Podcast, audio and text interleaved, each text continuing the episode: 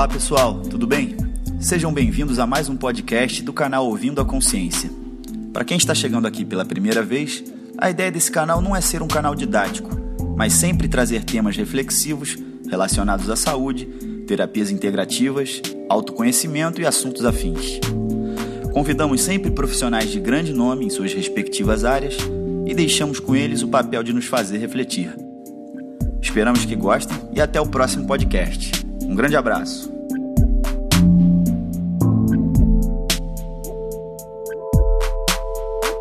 Bom, então boa noite, pessoal. Quem fala é Vinícius Stefanelli, eu sou fisioterapeuta osteopata e hoje eu estarei moderando esse bate-papo, nada mais nada menos que um Clério Berti. Clélio, que é um. Ou Bert, né? Clério fica muito formal, a gente conhece por Bert. Mas o Bert aí que é um, um, grande amigo, né? E, então, uma grande honra tê-lo aí nesse podcast nosso, o Bert.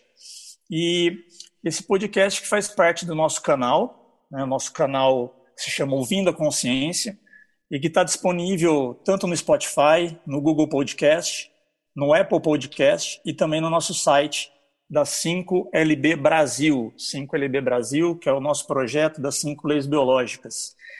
Então, para começar, já vou passar a palavra para você, Bert, mas gostaria de fazer uma breve apresentação de quem que é o Clélio Bert. Depois você pode falar um pouquinho mais a respeito, né? Mas, seguindo aqui o, o roteiro, o Bert ele é praticante de Swastika Yoga desde 1981. Professor formado pela Universidade de Yoga desde 94. Já viajou à Índia é, em estudos em 94, 99 também ministra cursos e palestras de meditação e yoga desde 94. O Bert também é autor do livro Prazer, um caminho para o autoconhecimento. Então, currículo resumido. Outras curiosidades do Bert também, né? O Bert que é formado é, em farmácia, Bert? Farmácia, farmacêutica. Farmácia. Bom, então, ah, isso aí não estava na divulgação, mas como eu sei, já comentei a respeito. Então, seja bem-vindo, Bert. Obrigado aí por aceitar o convite e tome as palavras. Muito obrigado, Vinícius. Por, a gente, o Vinícius é uma pessoa especial. Nós temos uma parceria aí já há um bom tempo. E é, uma, é um grande prazer, uma alegria, uma honra, Vinícius, estar com você aqui.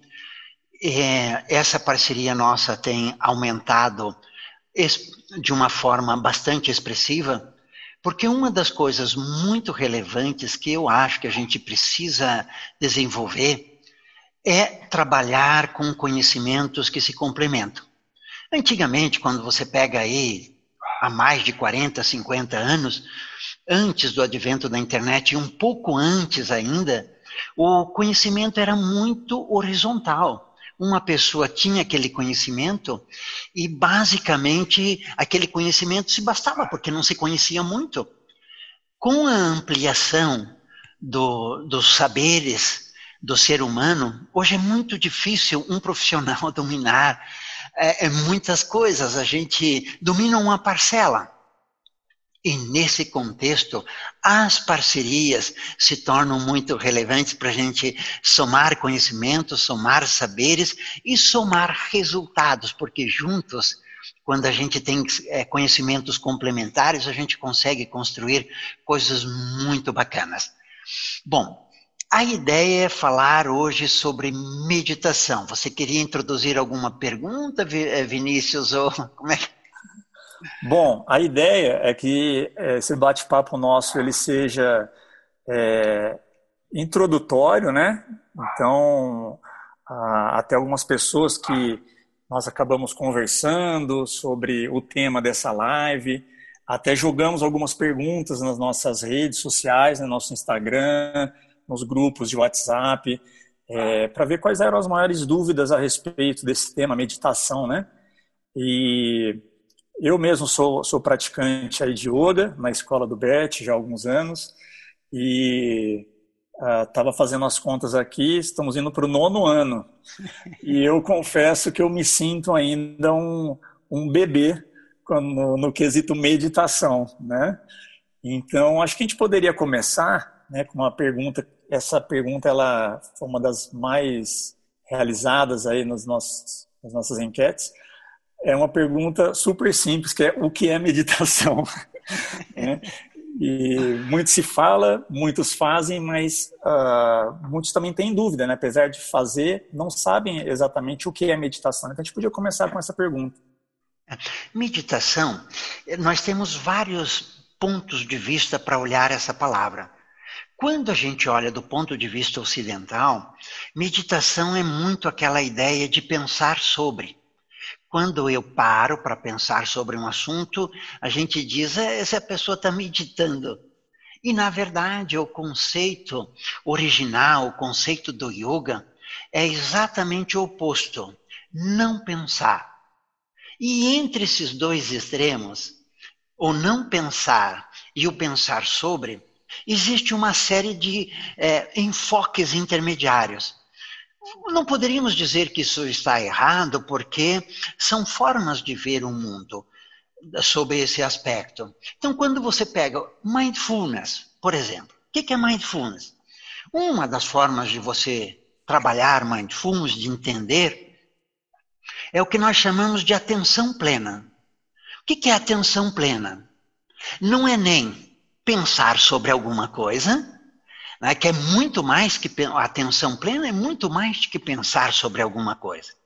Eu posso pensar, estar a pensar sobre um determinado assunto, mas aí onde estão os meus sentidos? O pensar vem de uma coisa chamada intelecto, mas a atenção plena do ponto de vista do mindfulness envolve as emoções. Quais que são os meus sentimentos? Onde estão os meus sentimentos? Onde estão os meus sentidos? Se eu estou a comer, por exemplo, mindfulness é pensar sobre aquilo que eu estou fazendo, é sentir o gosto da comida, é perceber o olfato que aquela comida exala. Quer dizer, mindfulness é a atenção plena naquele exato segundo em que você vive. E segundo após segundo, manter essa consciência integrada naquilo que eu faço. Então você veja que mindfulness não é nem pensar sobre e nem não pensar. E a diferença quando eu, eu digo, mas qual é o sentido de não pensar? Para a gente aqui do Ocidente, é muito, muito normal que não faça sentido nenhum, porque nós estamos habituados a pensar o tempo inteiro. A mente, segundo um grande sábio indiano, Ramakrishna, ele disse assim: a mente é um macaco. É um macaco que está bêbado, tomou álcool. E esse macaco bêbado foi colocado, é, é, foi picado por um escorpião. E ainda foi ateado fogo ao pelo. Então, o processo da meditação seria: primeiro tirar o fogo, o macaco fica mais calmo. Daí tira o veneno do escorpião. Veneno de escorpião, porque é, se alguém não sabe, a picada do veneno, a picada do escorpião é uma picada muito dolorosa. Aí tira o veneno. Aí tira o álcool fica um macaco, sobra o macaco, já é saltitante. E por último, esse mestre era muito. É, é eu tenho uma admiração especial por ele. Por último, tira-se o macaco. é uma, é uma, é uma muito metáfora muito, muito criativa, muito gostosa. Porque o parar de pensar, quando eu consigo parar de pensar e estender esse parar de pensar por um certo tempo, eu entro em outras conexões com a natureza. Quais são essas outras conexões? Aí precisa fazer para entrar em contato, porque você imagina que o mundo é muito grande. E aquela percepção que a gente tem da natureza é basicamente a percepção que a gente tem através do intelecto e através dos sentidos. Mas uma percepção da natureza que não tenha sentidos e não tem intelecto, a princípio não faz muita conexão, não faz muito sentido para a gente. E Einstein colocou isso de uma forma muito interessante. Einstein disse uma vez: Penso 99 vezes e nada concluo. Deixo de pensar, mergulho no silêncio e a verdade me é revelada. Ou seja, quando eu mantenho a mente quieta, essa estrutura de não pensar em nada, e mantenho isso por um certo tempo, eu entro em outras dimensões, outras dimensões da natureza. Aí a gente não precisa pensar em nada que seja extraordinário, nada que seja. Podemos pensar também, uma coisa não exclui a outra, ah, sabe?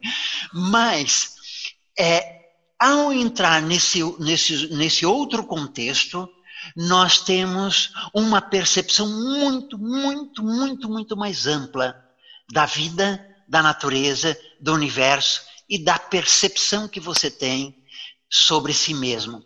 Veja que Einstein é, teve várias, vários insights extraordinários na vida dele. Embora ele cometeu alguns equívocos, mas teve insights muito interessantes. E o qual que é o processo da, medita da meditação?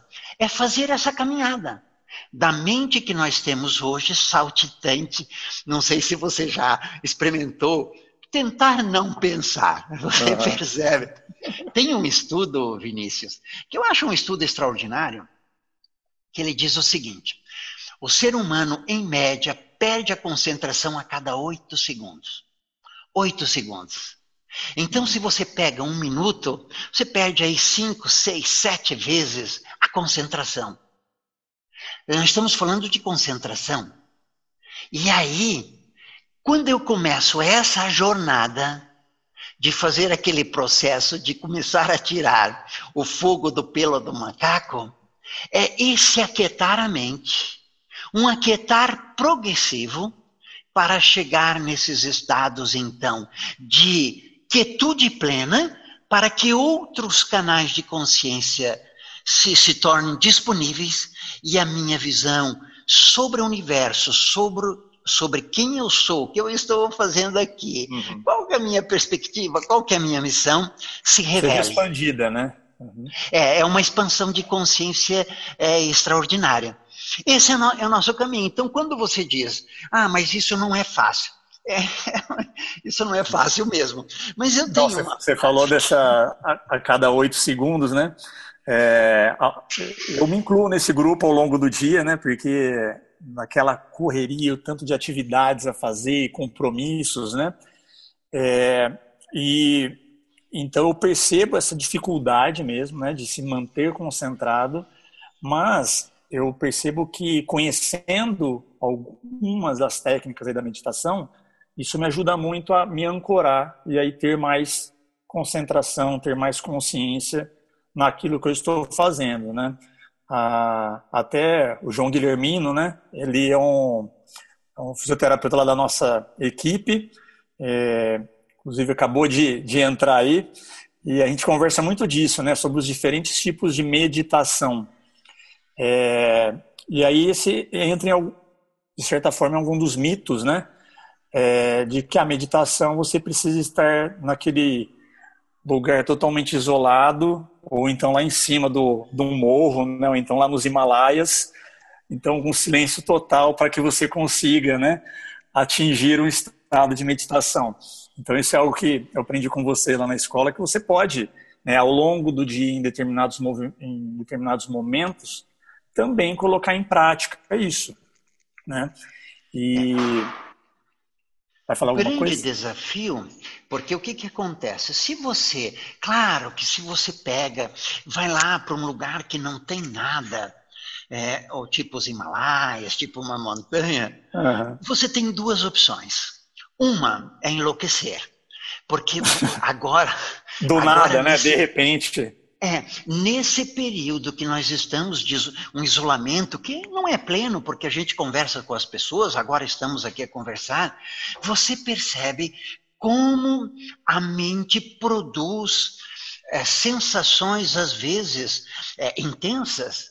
Se você fizesse, se a gente desse uma, um desafio para as pessoas que estão aqui, que você pode fazer depois, experimente ficar sentado no seu jardim ou na sacada do seu apartamento ou na eh, no seu sofá, na sua sala, por duas horas sem fazer absolutamente nada. Sem fazer absolutamente nada, para você ver que isso não é uma tarefa simples. Nós estamos num ritmo de vida, e, e, e, uma coisa interessante é que essas gerações mais novas, o pessoal que tem menos de 20, em torno de 25, 30 anos, eles são mais ansiosos que nós. Porque hoje, com mídias sociais, com internet 24 horas por dia, a, a, desconexão deste mundo de fora é mais difícil ainda. E uhum. é, essa geração, então, ela, ela sofre com mais com ansiedade do que a gente. Só que nós vivemos nesse mundo. Nós não, não temos essa. Temos, às vezes, a disponibilidade de ficar um final de semana uhum. ali numa montanha, mas não é o nosso cotidiano. E aí, que, que vida que nós queremos para nós? Essa é uma escolha que você pode fazer. Uhum. Você pode querer uma vida de entrar nessa roda viva de é, ansiedade, estresse, mente acelerada, e aí vem uma série de consequências, porque as suas escolhas, você pode fazer as suas escolhas. Quem escolhe é você, mas as consequências são suas também. Consequências boas ou consequências ruins. Tem aquele ditado: você pode escolher o que plantar, mas colherá o que você plantou. Exato. E aí, quando você constrói uma vida de aceleração mental, de estresse, de ansiedade, você vai potencializar angústias, você vai potencializar tristezas, você vai ter dificuldade de lidar com seu universo interno. Bom, tem solução para isso? Tem.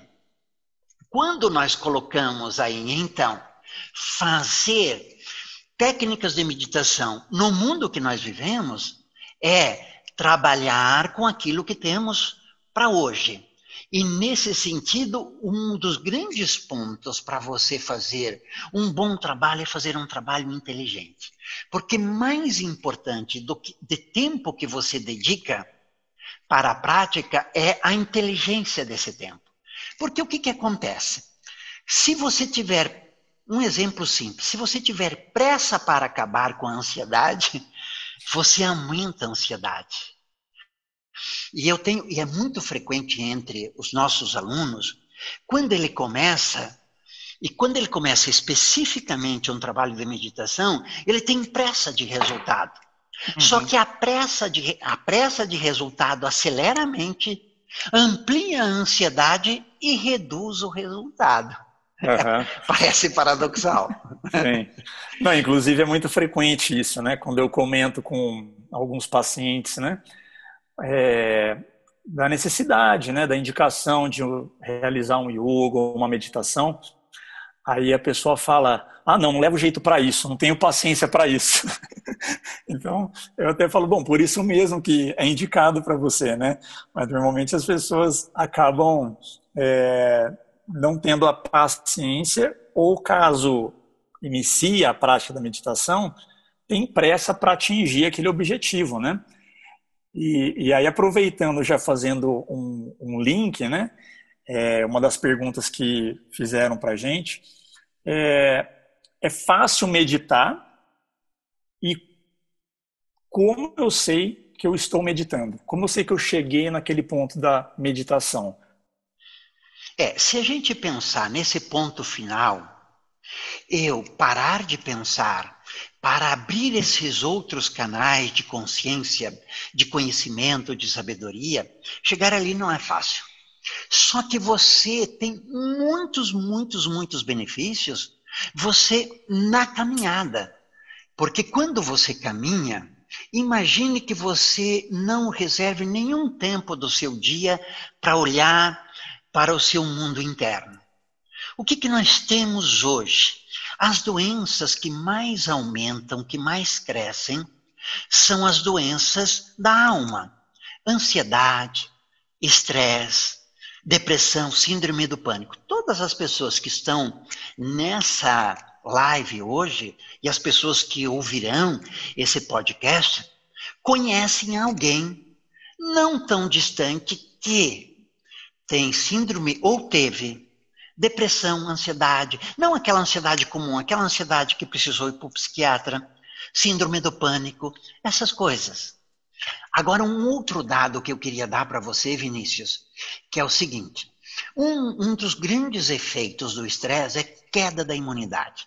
Eu tenho batido muito na imunidade nesse período agora que a gente está vivendo de pandemia, porque se você tem todos, todos aqueles sentimentos, aquelas emoções negativas, raiva, ódio, é, inveja, estresse, ansiedade, depressão, deprimem o sistema imunológico em alguma proporção. O que, que acontece?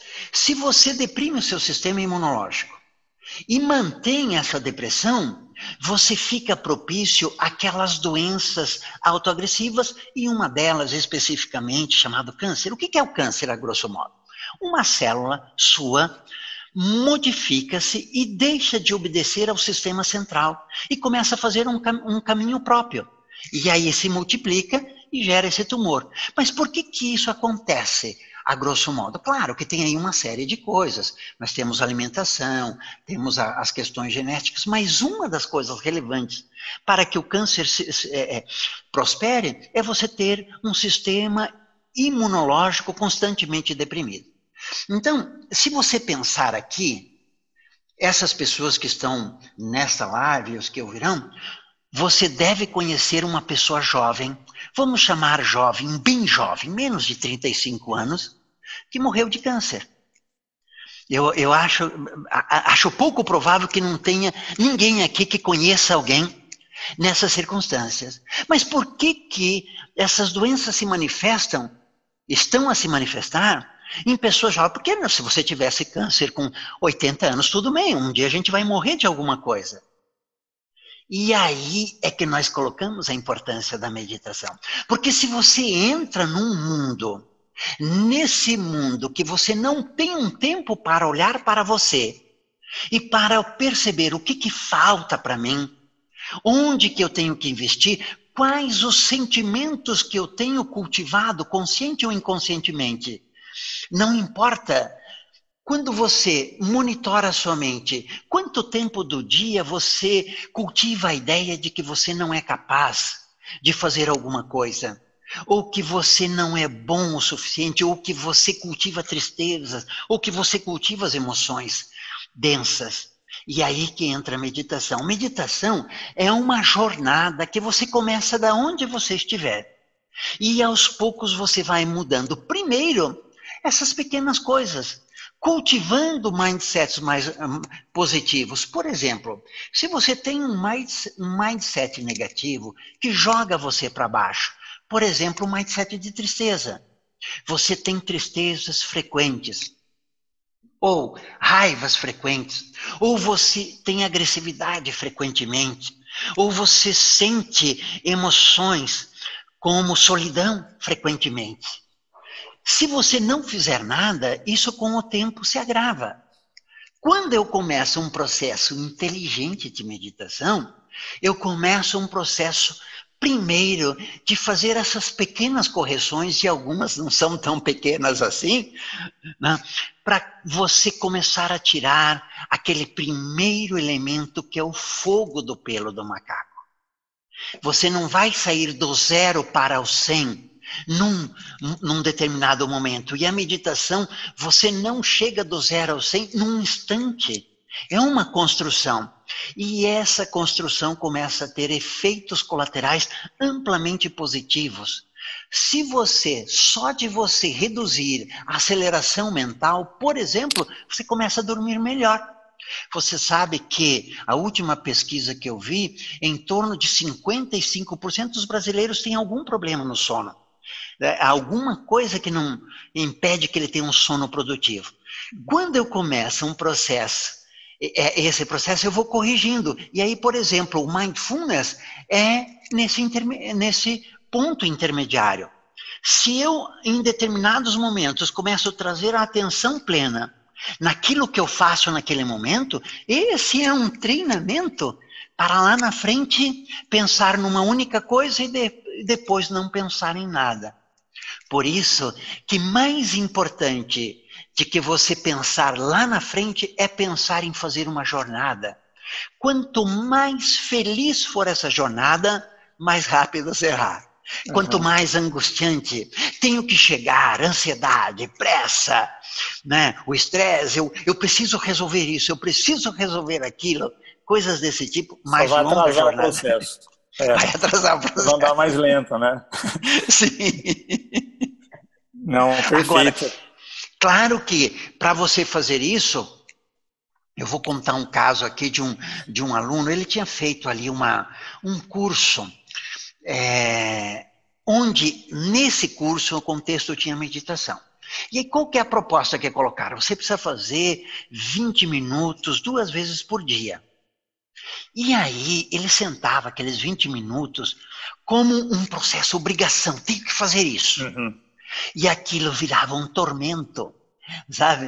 Uhum. A- é, é um Já, já, tormento vi- já porque virava um macaco pegando fogo já. Com... quando ele ia para esse processo, ele já antes de chegar ele já estava ansioso, ele já estava Aham. ele já estava agressivo com ele mesmo. E aí aquilo virava um inferno. Quando, quando ele veio conversar comigo, me contou essa história, eu digo: não, você precisa relaxar. A mente não está boa todos os dias. A gente tem dias que você vai sentar para meditar e não vai acontecer nada. A mente Aham. vai estar dispersa, vai estar fugidia. E aí, como que você lida com isso? A maneira como eu lido, nos dias que as coisas não funcionam, me facilita a acelerar a minha prática. Se no dia que nada funciona, eu consigo relaxar. Relaxar, ó, preste atenção. Relaxar quando nada funciona. Eu sei que naquele dia a minha prática não vai ser boa, tenho consciência que não vai ser boa e aceito que eu sou humano, que minha mente não me obedece, não é como eu quero e que eu tenho que construir essa relação de amizade, de parceria com a mente. Aceitar. Quando eu faço isso, quando eu consigo fazer isso, eu, nos, nos, nos outros dias me, é, é, são melhores. Aí eu começo a ter, é, em, tipo, em alguns momentos eu consigo picos. Um dia é muito bom. Aí depois passa ou um dia, dois dias, três dias, aquilo não é, é, é ruim. Porque o que, que acontece? Quando a pessoa tem um dia bom, ela como, ela, ela como se ela se colocasse uma obrigação. Se eu atingir esse nível um dia, todas as minhas práticas têm que ser dali para cima. E Aham. não serão. E essa não aceitação faz com que ela dificulte muito a caminhada. E Ela vai aumentando a esse é- expectativa, né? Ela vai aumentando a expectativa e a história, né? Quanto maior a expectativa, maior o tombo. Então, é, mais alto. que- que você precisa ir para a meditação sem expectativa. É essa autoentrega, eu, eu chamo de autoentrega, que é um processo. Então imagine assim, aquela frase. Quando não tem nada para fazer, quando não tem solução, solucionado está. Todos nós já ouvimos essa frase. Quando eu tenho uma situação como essa que nós vivemos agora, por exemplo, o coronavírus, é, todo mundo está fechado. Quer dizer, todo mundo, maneira de dizer, tem algumas coisas que não. Nós, nossa escola está fechada porque a gente não pode abrir. Adianta eu ficar preocupado? Adianta eu ficar triste? Adianta eu ficar ansioso? Ah, mas eu tenho contas para pagar. Sim, eu tenho contas para pagar, mas adianta eu ficar ansioso? Então, esse conhecimento eu tenho intelectual. Se eu tenho intelectual, é parte da solução. Aí eu preciso trazer esse intelectual para o coração. Tá Que é o bom? visceral, eu sei né? que é que é o visceral, é o sentir aquilo que eu sei que é bom para mim. Ou como dizemos no pessoal das 5 LB, né, das 5 leis biológicas, é o nosso animal interno. Exato. Aí, como que eu faço isso? A técnica da meditação, utilizar o processo meditativo, pode ser um caminho. Que eu posso fazer, só para dar um exemplo. Eu posso fazer uma ancoragem. Onde eu ancoro isso? Aí você precisa ir um pouco mais profundamente, descobrir quais são as suas crenças. O que, que você acredita? E aí não é, não é aquilo que você acha que acredita, é aquilo uhum. que verdadeiramente você acredita. Então vamos usar um exemplo aqui. Eu gosto dele porque nós fomos criados numa cultura cristã. Então eu poderia dizer assim: O Senhor é meu pastor e nada me faltará. Isso serve para uma pessoa que é cristã, por exemplo. Mas eu sou, vamos supor que eu seja ateu. O que, qual que é o sustentáculo da sua vida? O que, que você está fazendo aqui na Terra? Qual é o sentido da sua vida para você? Essa resposta é extremamente relevante, não só no processo da meditação, mas no processo de você construir, chegar ao final da vida sem depressão, sem ansiedade, sem um estresse mais, mais profundo. Se eu tenho uma resposta, vamos supor que eu, eu vou dar as duas versões, se você é cristão ou se você for ateu, porque na verdade essa construção, toda construção individual. Então, se eu sou, se eu sou é, cristão, por exemplo, como que eu poderia ancorar? Eu sei que não adianta me estressar, eu sei que tenho contas a pagar. E aí, como que eu trago isso para o coração? Eu sento, faço respirações, porque no processo medita meditativo, a respiração é uma ferramenta para você estabilizar a consciência. Faço algumas respirações, três minutos, quatro minutos, cinco minutos. Faço a minha conexão. Qual que é o meu Senhor? Ah, o meu Senhor, se eu sou cristão, é Jesus. Tá bom, não posso fazer nada. Entrego o meu coração para Ele e digo, Senhor, o que, que eu posso aprender nesse momento de coronavírus? O que, que eu posso fazer agora? Abrir as portas eu não posso. Estou é, proibido. O que, que eu posso fazer? Dá um outro sinal aí. Dá um outro sinal, porque eu posso trabalhar isso como um processo de aprendizado. Só que eu preciso ancorar. Não é que eu preciso ancorar, a ancoragem me facilita. Agora vamos supor que eu não seja, eu seja um ateu. E aí eu posso dizer qual que é o sentido na minha, o que, que eu estou fazendo aqui? Eu vim aqui na Terra para construir, para ser um exemplo de ética. A minha proposta é ser ético. A minha, o que ancora a minha vida é ética. E eu acho que eu faço, faria diferença aqui na Terra se eu fosse um exemplo de ética para os meus filhos, para os meus pais, para os meus amigos, para os meus colegas de trabalho. Então, nesse momento de coronavírus, qual que é a melhor postura ética que eu posso ter? Vamos supor, nessa proposta de ética, ainda que eu esteja preocupado porque talvez eu não tenha dinheiro para honrar os meus compromissos. Eu estou falando isso, mas hoje muitas pessoas nesse momento que estão fechados, sem faturar nada, muita gente está sem faturar nada, muitos estão preocupados, como é que eu vou pagar meu aluguel, é, é, as minhas contas, algumas pessoas têm background, outras não. Agora, tá bom, é muito fácil você ser ético, por exemplo, qualquer um de nós ser ético, quando as contas estão pagas, quando a gente tem é, uma, uma estrutura que não falta nada, mas e quando começa a faltar? Como eu posso ser ético neste momento, sabendo que talvez eu não consiga pagar todas as minhas contas? Quais as soluções que eu tenho? Então, se eu faço algumas respirações, vamos supor, uns cinco minutos, quatro minutos, entro em conexão com o universo, vamos chamar assim, em conexão para aprender como eu poderia solucionar isso e entregar ao universo para relaxar. Porque a chance de eu ser ético, estando tranquilo, relaxado no meu centro, é muito maior do que eu, se eu estiver com medo, se eu estiver ansioso, se eu estiver agressivo. Uhum. Isso só para dar dois exemplos de como eu posso construir uma caminhada, não ainda, eu, eu não cheguei nos estados medita meditativos, mas eu começo a trabalhar as técnicas da meditação, as ferramentas da meditação para construir estados de lucidez, de tranquilidade, nesse mundo que eu estou a viver agora, no uhum. momento que eu estou a viver agora. Hoje é coronavírus, mas cada um de nós, além desses aqui, tem as nossas questões individuais. Como que eu vou resolvendo isso? E, e, e, o, e o paradoxo que parece, isso eu acho uma ironia. A natureza tem algumas ironias. Eu chamo ironia porque a gente precisa brincar. É, uma das ironias, só para fazer um parênteses aqui, para a gente se divertir um pouco, nos menores espaços estão as mais profundas energias. Você vê que, que coisa extraordinária, né? Uhum, no sim. núcleo do átomo é onde está concentrada a maior energia. Quer dizer, no menor espaço é onde está a maior energia. E para eu atingir essa maior energia é muito difícil. A natureza tem algumas coisas pra, de, de, de proteção também.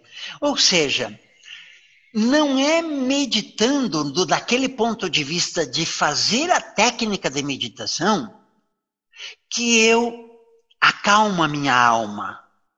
Eu preciso acalmar a minha alma para poder meditar. Uhum. E aí eu faço uma brincadeira. Né? Há uma grande diferença entre fazer técnica de meditação e meditar. Porque quando eu faço a técnica pura e simples, eu vou lá, concentro em alguma coisa, concentro, concentro, concentro, talvez eu perca a oportunidade de resolver o meu problema hoje, aqui e agora. Agora, quando eu uso as técnicas de meditação de uma maneira inteligente, o que, que eu posso fazer? Resolver os meus problemas aqui agora acalmar a minha mente, reduzir a minha ansiedade, confortar o meu coração, fazendo links como esse que eu falei, usando dois exemplos. Mas, uhum. claro, cada ser humano que tem suas crenças, ele tem que fazer os links que façam sentido para ele. Uhum. E aí trazer essa calma aqui e agora. Então, esse turbilhão, eu sento, faço as minhas respirações, faço aquelas conexões que eu, que eu entendo que são relevantes para mim e busco essa calma. Essa calma facilita a minha concentração, facilita a minha meditação. Então, é, é com a... calma que você vai, vai encontrar as melhores saídas, né? Ah, eu acho que você deu um exemplo muito bom, que é isso que a gente está vivendo, né, do, do Covid-19. É, inclusive, fizemos uma, um, um Zoom com o grupo nosso de alunos aí da, das cinco leis biológicas. E foi bem interessante, porque um dos temas que a gente discute é essa, o que a gente chama de fase ativa, né? que é a hora que você fica ali em simpaticotonia, em alerta, é a, a situação de, de você se encontrar ali em, em luta ou fuga.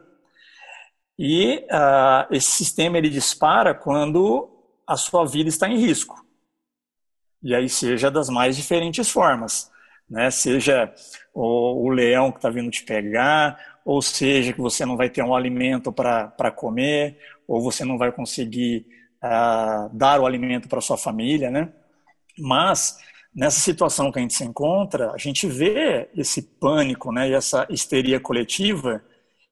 É, e muitos estão simplesmente porque o vizinho também está, né? Porque o amigo também está e acaba entrando na mesma onda e muitas vezes você pergunta, a pessoa nem sabe direito por que, que ela está. Né? Então, é, esse processo eu vejo da meditação muito importante, uma técnica muito interessante para ajudar realmente você trazer em parte sua consciência e aí dar nome aos bois, né? Peraí, mas por que que eu tô com esse medo? Por que que eu tô com essa histeria? Por que que eu estou com, com esse pânico? E, e aí é legal que já dá para fazer um link, inclusive com uma pergunta que nós recebemos. Foi uma pergunta um pouco mais técnica, né? Porque foi pelo nosso, pelo Instagram do nosso da, Consciência Cursos, né? Mas aí eu é, peço a liberdade de já responder. É, da Andréa Maslum, que é se a meditação vai ajudar meu parasimpático. O parasimpático é esse outro sistema, né? É o, é o sistema contrário aí, no caso, a simpaticotonia. E, e quando você identifica, né, traz para a consciência o que está acontecendo e põe paz no seu animal interno, aí você entra no processo ali parasimpático-otônico. Né?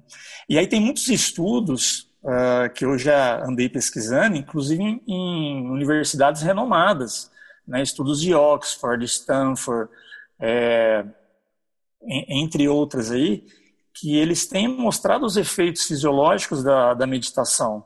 E um deles é esse reequilíbrio, né, do diminuir aquela simpaticotonia e você ativar a parasimpaticotonia, que nada mais é do que o processo de, de solução que a gente diz, né?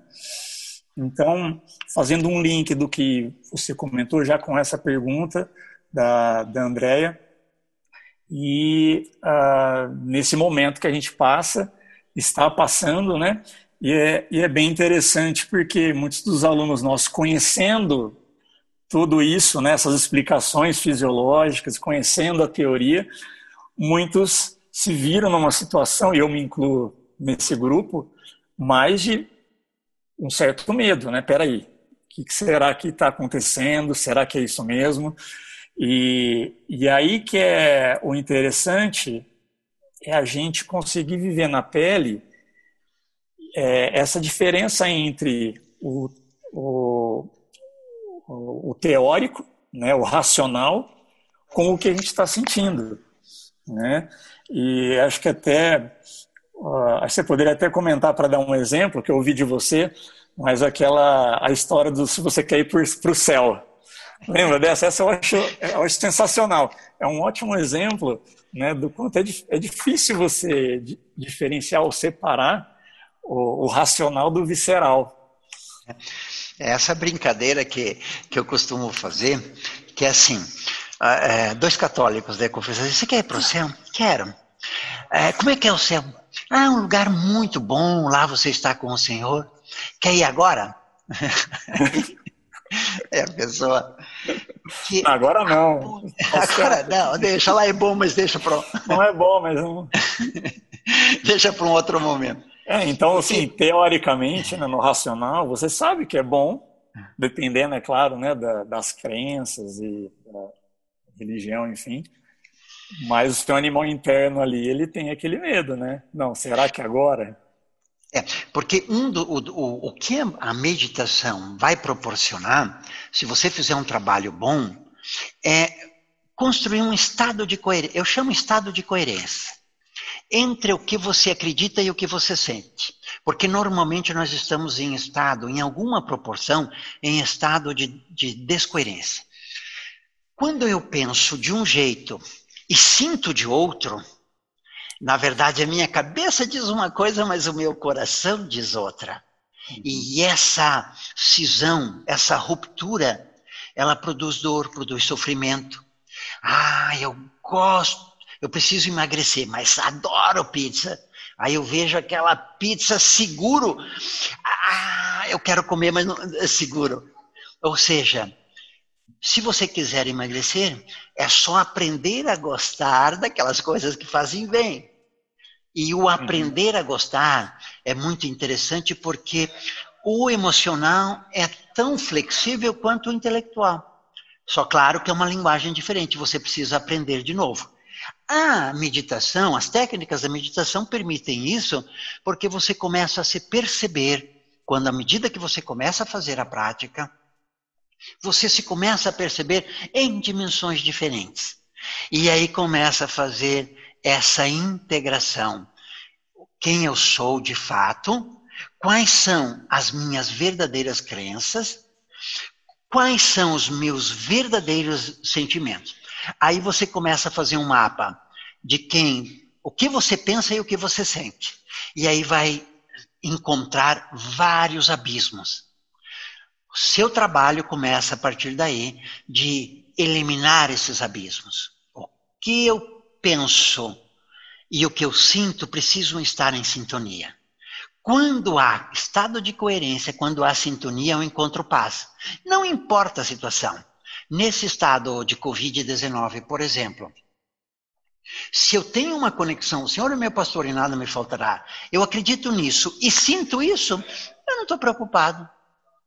Se eu é, estou num, num, é, naquele outro exemplo, num estado de ética, eu procuro, é, me conecto e, e, e entrego com a convicção plena que eu serei ético o tempo inteiro, independentemente das condições, eu também estou no estado de tranquilidade.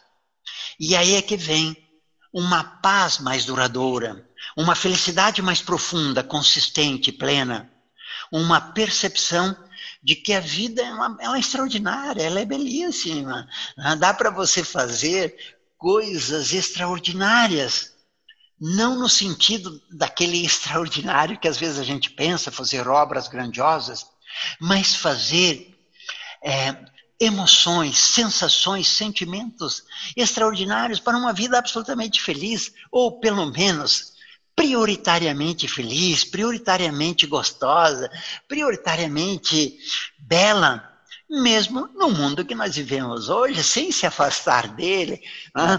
E isso tudo é possível na medida em que você encurta a distância entre o intelecto e o. Assim, no primeiro momento, intelecto, coração, mas vamos pensar numa maneira mais ampla. E aí entra né, quando o seu corpo está em conexão com as suas emoções, que está em conexão com a sua mente, que está em conexão com as suas crenças, que não há ruptura, que não há abismo de nenhuma, você encontra um estado de coerência pleno. E entre o estado de coerência pleno e o estado que estamos hoje, é uma caminhada.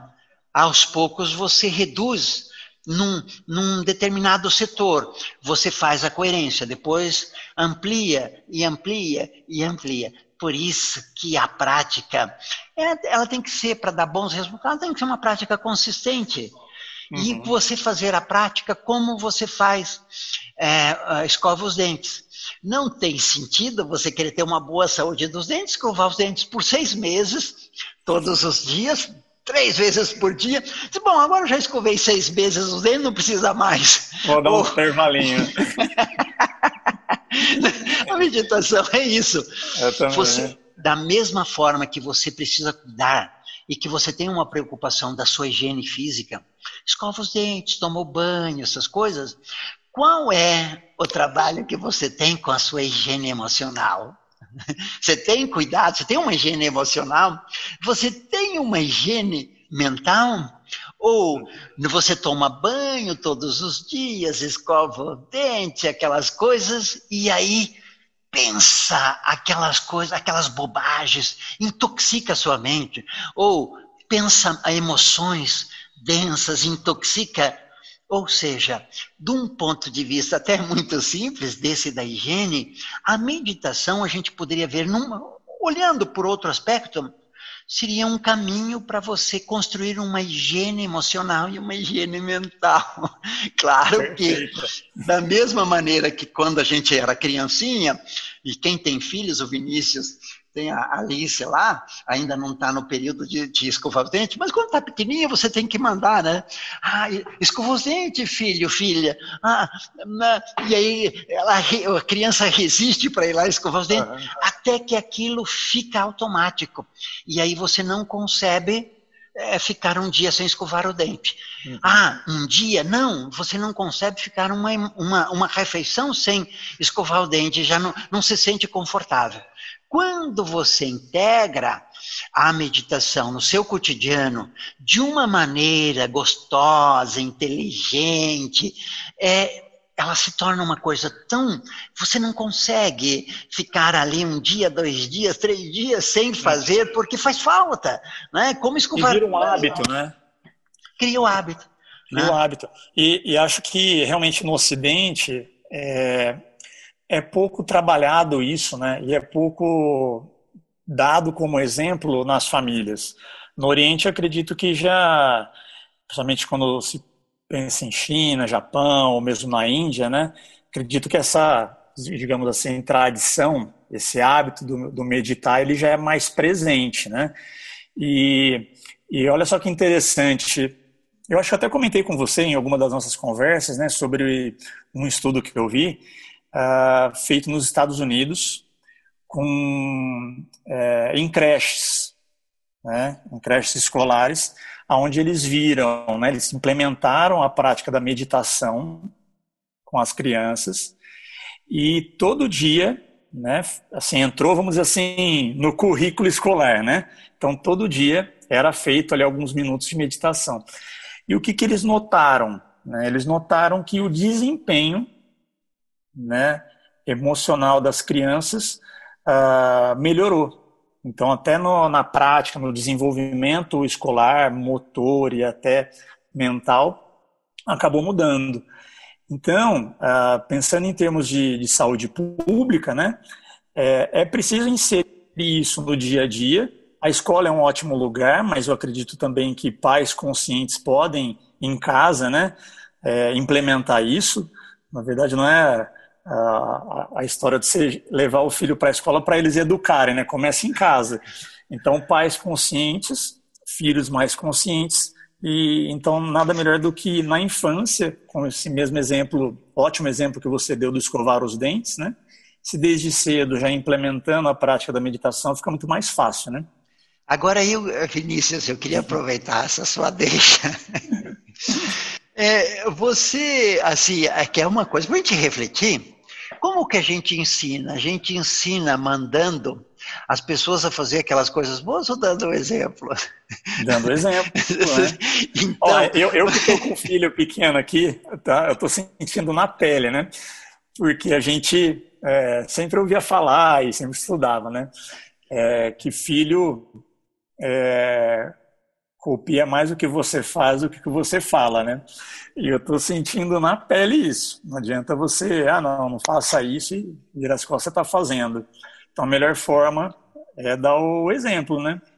É, é, nesse ponto que eu que um dia eu vi um, na, na, internet essas, essas, brincadeiras. O cara, eu estou aqui com essa mão segurando o microfone porque é, o som fica melhor. É, o, uh, o, cara estava com um sandubão, sabe aquele sanduba com uhum. cheio de, de, das mostardas. E aí o cachorro, o cachorro do lado, assim, olhando para ele, sentado olhando para ele, e ele olha assim para o cachorro: Não, Rex, isso não faz bem para você. sabe? Então, o grande desafio para nós é exatamente isso. A gente sabe, e, e nós somos muito bons para dizer assim para o pai, para a mãe: ah, você tem que se cuidar, para o filho, para o cônjuge, para os amigos. E aí, é, é, aquele estado de coerência que eu falei, ele começa quando você começa a tomar consciência dessas situações. Não vou dizer que é fácil, porque construir um estado. Eu gostaria de ter um estado de coerência plena, mas não consigo. Eu tenho as minhas incoerências porque construir isso é difícil. Não, a gente consegue. Só que quando você se predispõe a fazer isso e medita, começa a colocar isso nas suas meditações, você começa a caminhar nessa direção. Você começa a criar um mindset. Você começa a abrir a cabeça e o coração para aprender a fazer. E aí as coisas começam a ficar mais fáceis. Uhum. Claro que esse é quando eu começo a perceber esses lapsos que acontecem de falta de coerência na minha vida, não para dizer para os outros, mas para eu ter a consciência olha só, eu estou sugerindo algo que eu mesmo não faço. Sempre eu tenho uma, uma algo na minha vida que, eu, que me ajudou muito, muito. Quando eu digo para alguém, porque eu dou treinamentos, como alta performance emocional, esse treinamento de meditação, quando eu dou um treinamento, as coisas que eu falo, eu pergunto para mim, será que eu consigo isso? E tem algumas coisas que eu consigo, tem algumas coisas que eu consigo parcialmente, e tem algumas coisas que eu não consigo. Então, aquelas coisas que eu não consigo fazer, eu digo: ah, isso eu sei intelectualmente, isso eu sei teoricamente, mas não consigo fazer na minha vida, mas farei. Então, você percebe? É, mesmo que você não tenha um estado de coerência plena, você sabendo onde você não, não, não tem, você começa essa, essa construção. E isso facilita muito facilita muito e aos poucos você a sua vida começa a mudar. E começa a mudar um dos grandes efeitos da meditação é que você começa a mudar o seu entorno. Uhum. porque você começa a ficar mais leve você começa a entender melhor as pessoas. É, só dar um exemplo bobo bobíssimo. Quando você começa a perceber conscientemente que você tem lapsos de incoerência, quando o cônjuge tem um lapso de incoerência, E você e aquilo é tão claro para você, porque não sei se você percebeu, é muito fácil perceber as incoerências no outro. Porque o olhar externo, ele tem essa facilidade. Uhum. E aí você, quando você começa a perceber que você também tem, é mais fácil compreender os lapsos de incoerência no, do outro e ser mais leve numa situação que às vezes o cônjuge, eu estou falando de cônjuge porque cônjuge é uma relação muito próxima, ela é muito intensa, né? ela é muito profunda, né? Uhum. E, e, nem sempre fácil da gente, da gente navegar. Filho também. Né? E aí você começa a, a mudar o entorno, porque você começa a ter uma compreensão por ele que às vezes ele não tem por você, mas isso mexe. Isso é, uhum. desestabiliza, isso leva a pessoa a pensar. Então, a meditação não é um processo para você mudar só você. Você começa com a transformação e isso você encontra em várias frases, e uma delas que eu acho fascinante é de Gandhi, quando ele diz: Seja o exemplo do mundo que você propõe. Uhum. Colocou esse desafio, né, que é um desafio extraordinário. Mas quando você é um exemplo de luz, porque quando você pensa assim, como, por que, que a gente chama as pessoas lá do Oriente, quando tem um mestre de grande sabedoria, eles chamam de mestre iluminado? Por que, que ele é iluminado? Porque ele irradia, entre outras possibilidades, porque ele irradia luz.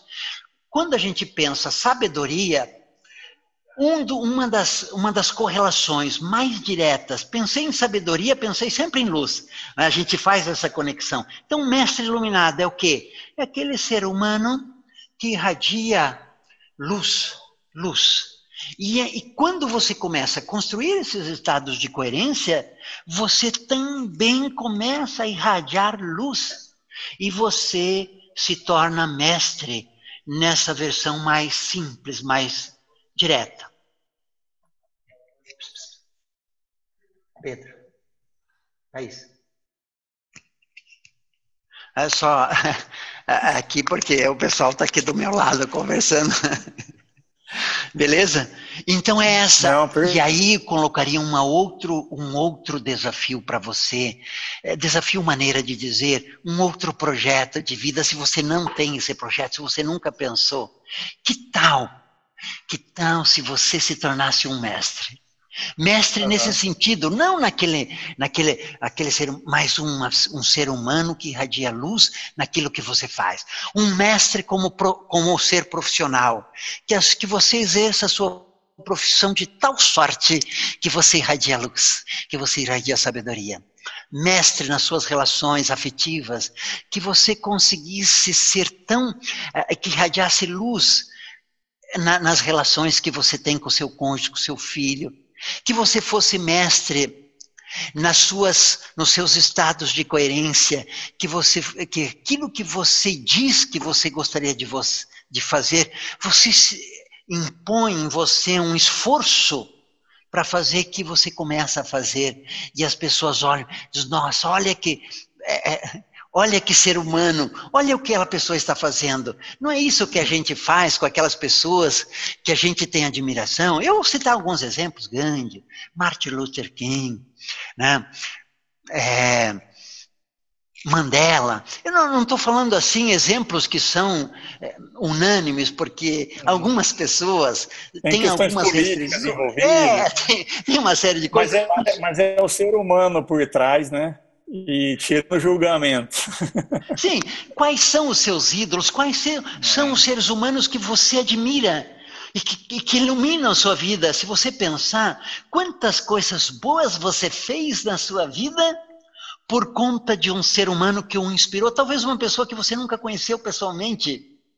Que tal você ser um ser humano que inspire pessoas? E aí você pode dizer: não, mas quem sou eu? Eu não posso. Claro que pode, você pode. Tá vendo um mindset que derruba você? É. Você, você diz assim: é, quem sou eu para ser um grande mestre? Nesse sentido de inspirar saber, de, de desenvolver sabedoria, você pode sim. Claro é. que você vai ter que construir. Uhum. Mas quando você constrói e quando você começa a inspirar pessoas ali. E talvez algumas pessoas que estão aqui já inspire por alguns aspectos da sua vida.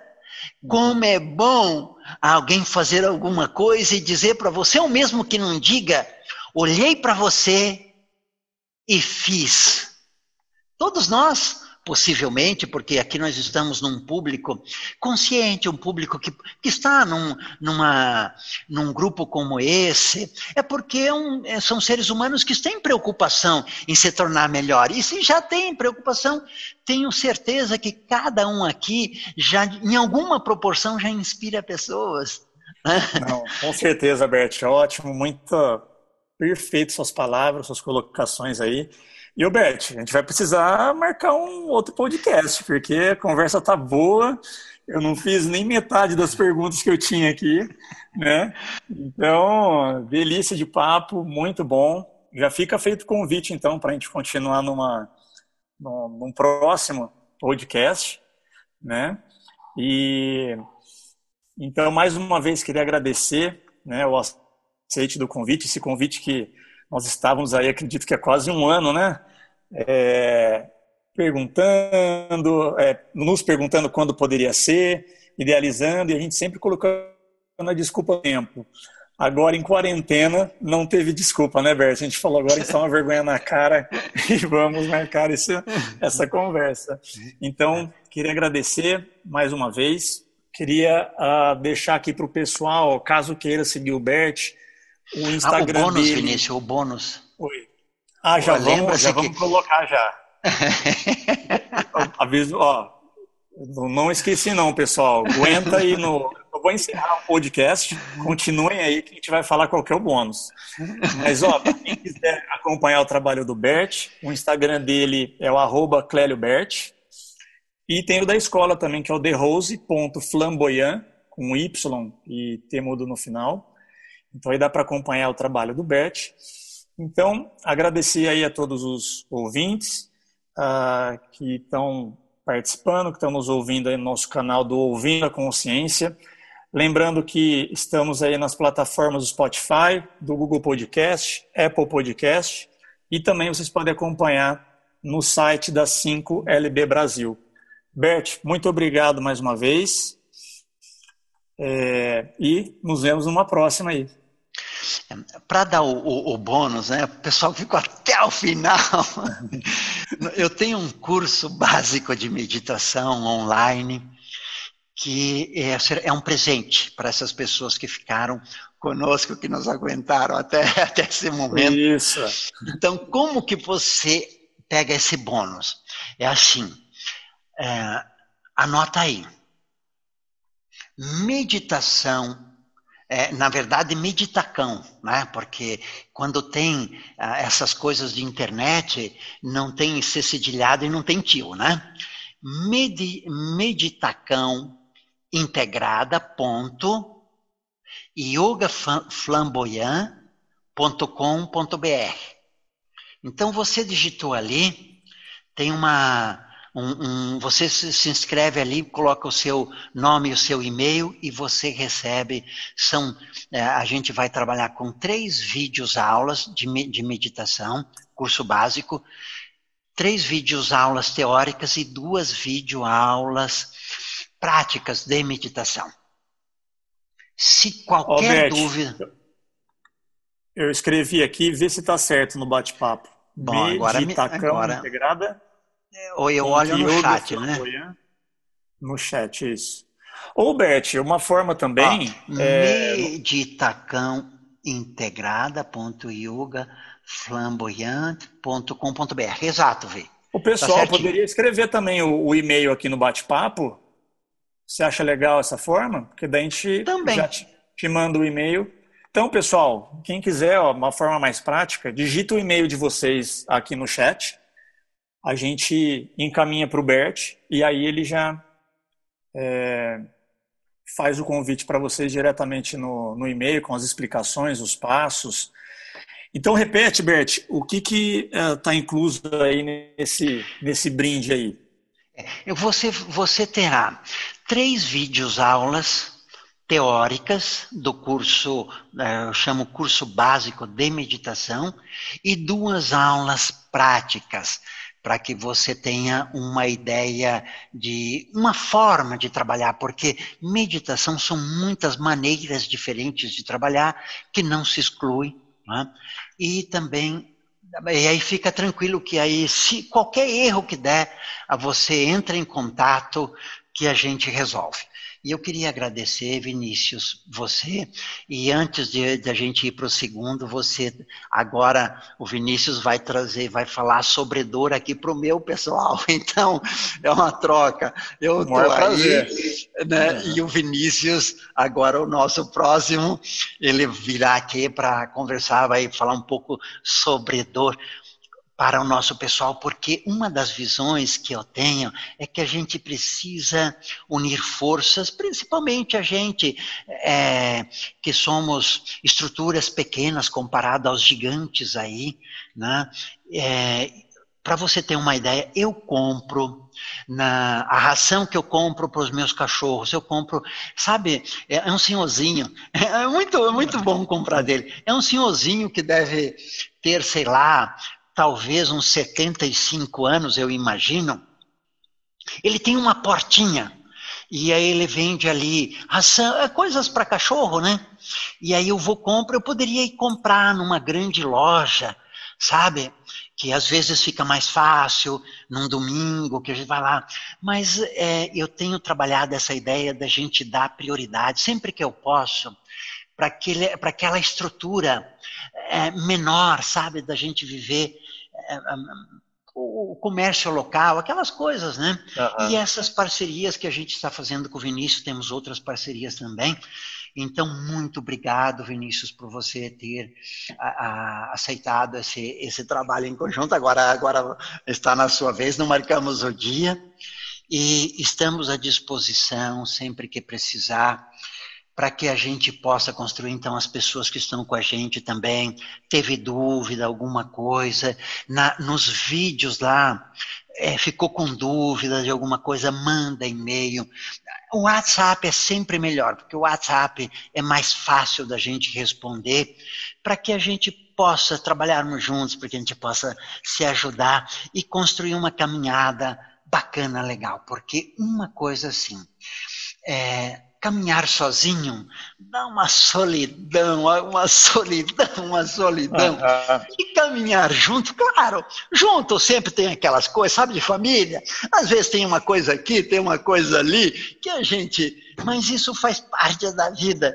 E aprender a, com essas coisas que não dão certo é parte relevante do processo. Então, qualquer dúvida, qualquer questionamento, WhatsApp que a gente, no, no, nos vídeos eu vou mandar ali, os e-mails, vai com o WhatsApp e a gente resolve. Então, muito obrigado pela presença, Não. obrigado por ter ficado até agora.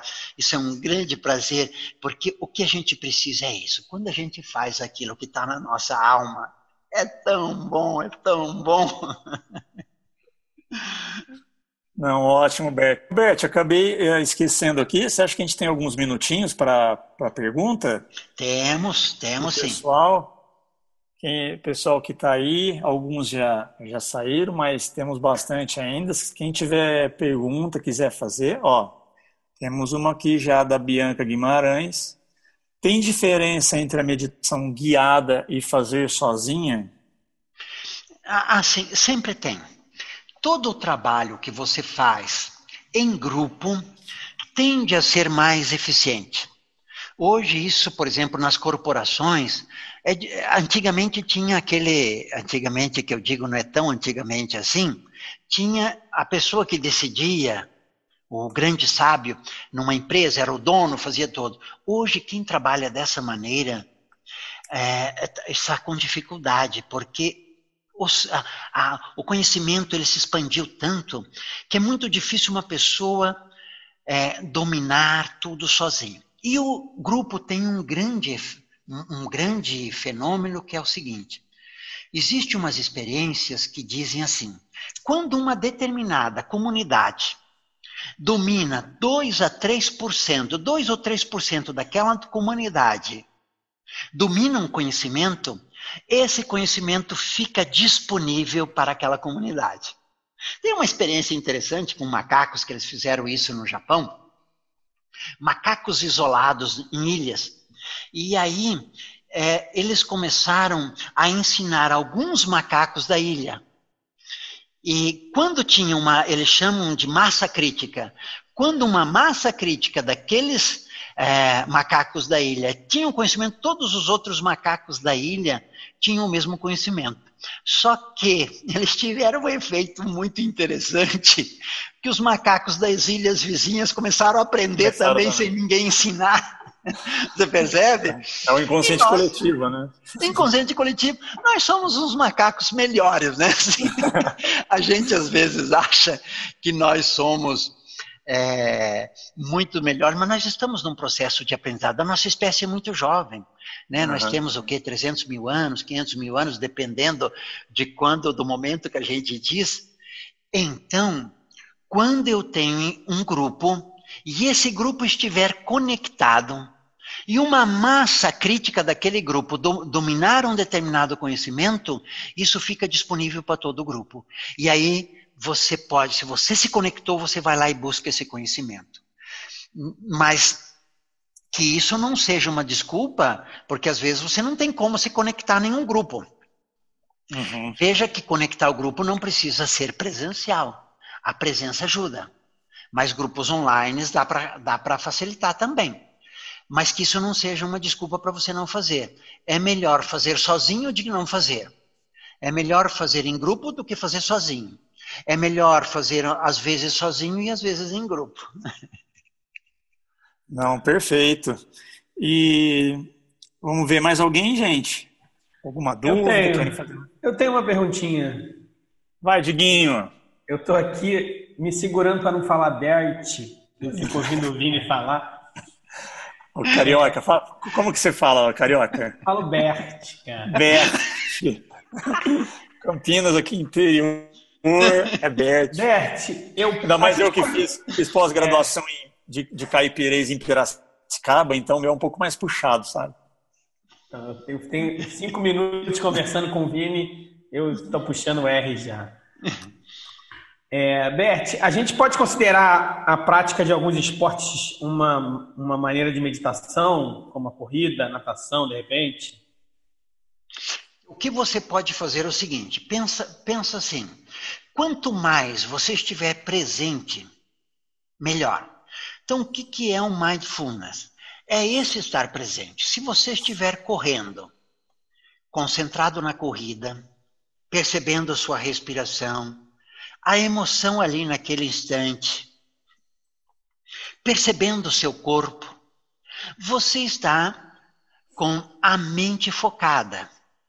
Essa mente focada ajuda muito. É meditação naquele sentido que a gente fala, de, de, de expandir a consciência, de, de, atingir outros níveis. Ele pode chegar, é, é, mais difícil, mas pode chegar. Então, quando, o que, que acontece com muita gente? A pessoa não faz nada. Aí quer sentar, fazer meditação e já ter aqueles estados expandidos de consciência. Isso é muito, muito difícil. Qual que é a fase intermediária? É fazer isso que você falou. Eu vou correr. Deixa eu correr concentrado, conectado. Isso treina a minha concentração. Treina o estado de presença. E uhum. esse estado de presença, quanto mais profundo você estiver, melhor. Porque imagina, se você perde a sua concentração, você é média, perde a sua concentração a cada oito segundos você tem uma produtividade, qualquer coisa que você vai fazer. Vamos supor que você dobre, que você tenha, só perca concentração em média a cada 16 segundos. A sua vida vai ter uma, vai render muito mais. Porque, por exemplo, se eu estou concentrado correndo, eu machuco menos, porque se eu tenho percepção do meu corpo, se eu tenho um estado de presença no meu corpo, eu lesiono menos, porque eu paro antes de lesionar. Eu respiro melhor, então eu corro mais, eu desempenho melhor. E aí, se só de, de você dobrar a sua capacidade de concentração média, o seu rendimento profissional vai ampliar expressivamente. Claro, se eu combinar isso com aquelas técnicas de meditação, é, eu vou fazer o trabalho mais completo. Só que, quando eu falo de um processo mais inteligente de meditação, eu quero dizer exatamente isso. Você ter aquele momento ali, okay, seus 10 minutos, 20 minutos, duas vezes por semana, três vezes por semana, é importante? Sim, é importante. Mas mais importante que isso, né, quer dizer, na verdade não é mais importante porque as coisas andam juntas. É você começar a buscar o seu estado de presença. E aí você não pode cair numa armadilha. Qual que é essa armadilha? É eu querer estar presente o tempo inteiro. E aí, naqueles momentos que eu perco o estado de presença, eu começo a brigar comigo mesmo, sabe? Uhum. Aí, seu, seu fulano de tal, seu isso, seu aquilo. E aí eu começo a criar um estresse, uma ansiedade para, para estar presente. Isso é muito negativo. O que, que eu sugiro? Assim, uma sugestão. Você trabalhar assim. Buscar estados de presença em uma ou outra coisa por dia ou em uma ou outra atividade. Então vamos supor que você treine estado de presença na corrida. Você corre ali quatro vezes por semana. Vamos supor que você corra ali uma hora, uma hora e meia. O seu treinamento é naqueles, naqueles quatro, naquelas quatro vezes por semana, fazer a corrida com plenitude, estar presente. Mas aquelas duas aulas de 20 minutos, aquelas três aulas de 20 minutos que você faz por semana. E o resto? O resto você desencana.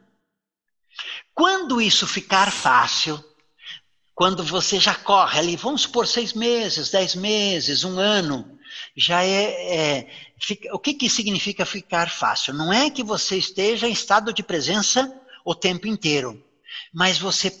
É, a maior parte da sua corrida já é com estado de presença. Então eu posso expandir. Aí eu posso dizer em que outra coisa que eu vou trabalhar estado de presença. Uhum. Nos, o que, que vai acontecer? Nas outras coisas, naturalmente virá um estado de presença. Só que você vai trabalhar com a sua mente na seguinte maneira: se vier o estado de presença nas outras coisas, ótimo. Se não vier, não tem problema. Você percebe? Né? E, é, e aí você constrói uma caminhada muito show de bola, muito, muito show de bola. Beleza, obrigado.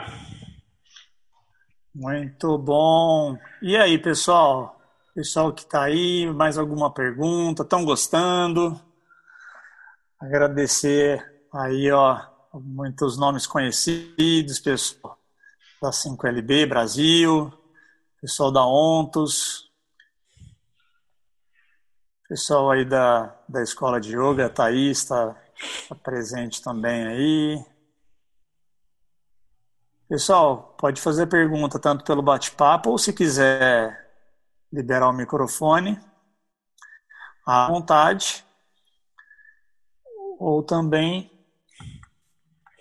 vamos deixar aí os contatos do ó, Pode fazer pergunta depois. Se você mandar pelo WhatsApp, Pode mandar Isso. que a gente responde.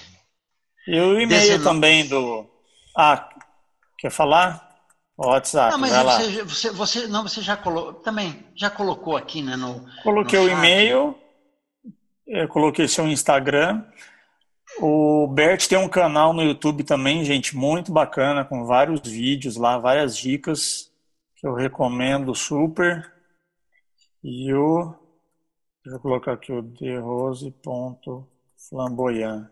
É isso, né? Derose. É isso. Derose.flamboyant. Flamboyante, ok. Esse aqui é o da escola. Então, maravilha. Acho que ficamos por aí então, já 9h20. Agradecer aí em especial o Rodriguinho, né, o nosso manager aí, ele que ele que é o todo-poderoso, né? Ah, ele é fera. Não é nem você, Vinícius, é ele que não, manda. Não, não, fui coadjuvante, o Rodriguinho que bota ele na cara. Fica nos bastidores ali, mas só botando ordem. Então, agradecer especial ao Rodriguinho também, né? Nosso chefe, né? Hoje. Eu só mando, eu só mando aqui. Maravilha. Bom, então tá bom. Um muito obrigado, Vinícius. Muito obrigado, Rodriguinho. Muito obrigado a você que ficou com a gente. E pode ficar tranquilo que nossas vidas ainda ficarão, se entrelaçarão em algum momento, em alguns mais, outros menos. Vamos junto, que a coisa, a, a vida tem uma estrutura fascinante. Vamos buscar esse fascínio e vamos ser exemplo. Vamos inspirar pessoas e você vai fazer a sua parte. Muito obrigado. Beleza, Beth. Valeu. Um grande abraço aí. Valeu, pessoal.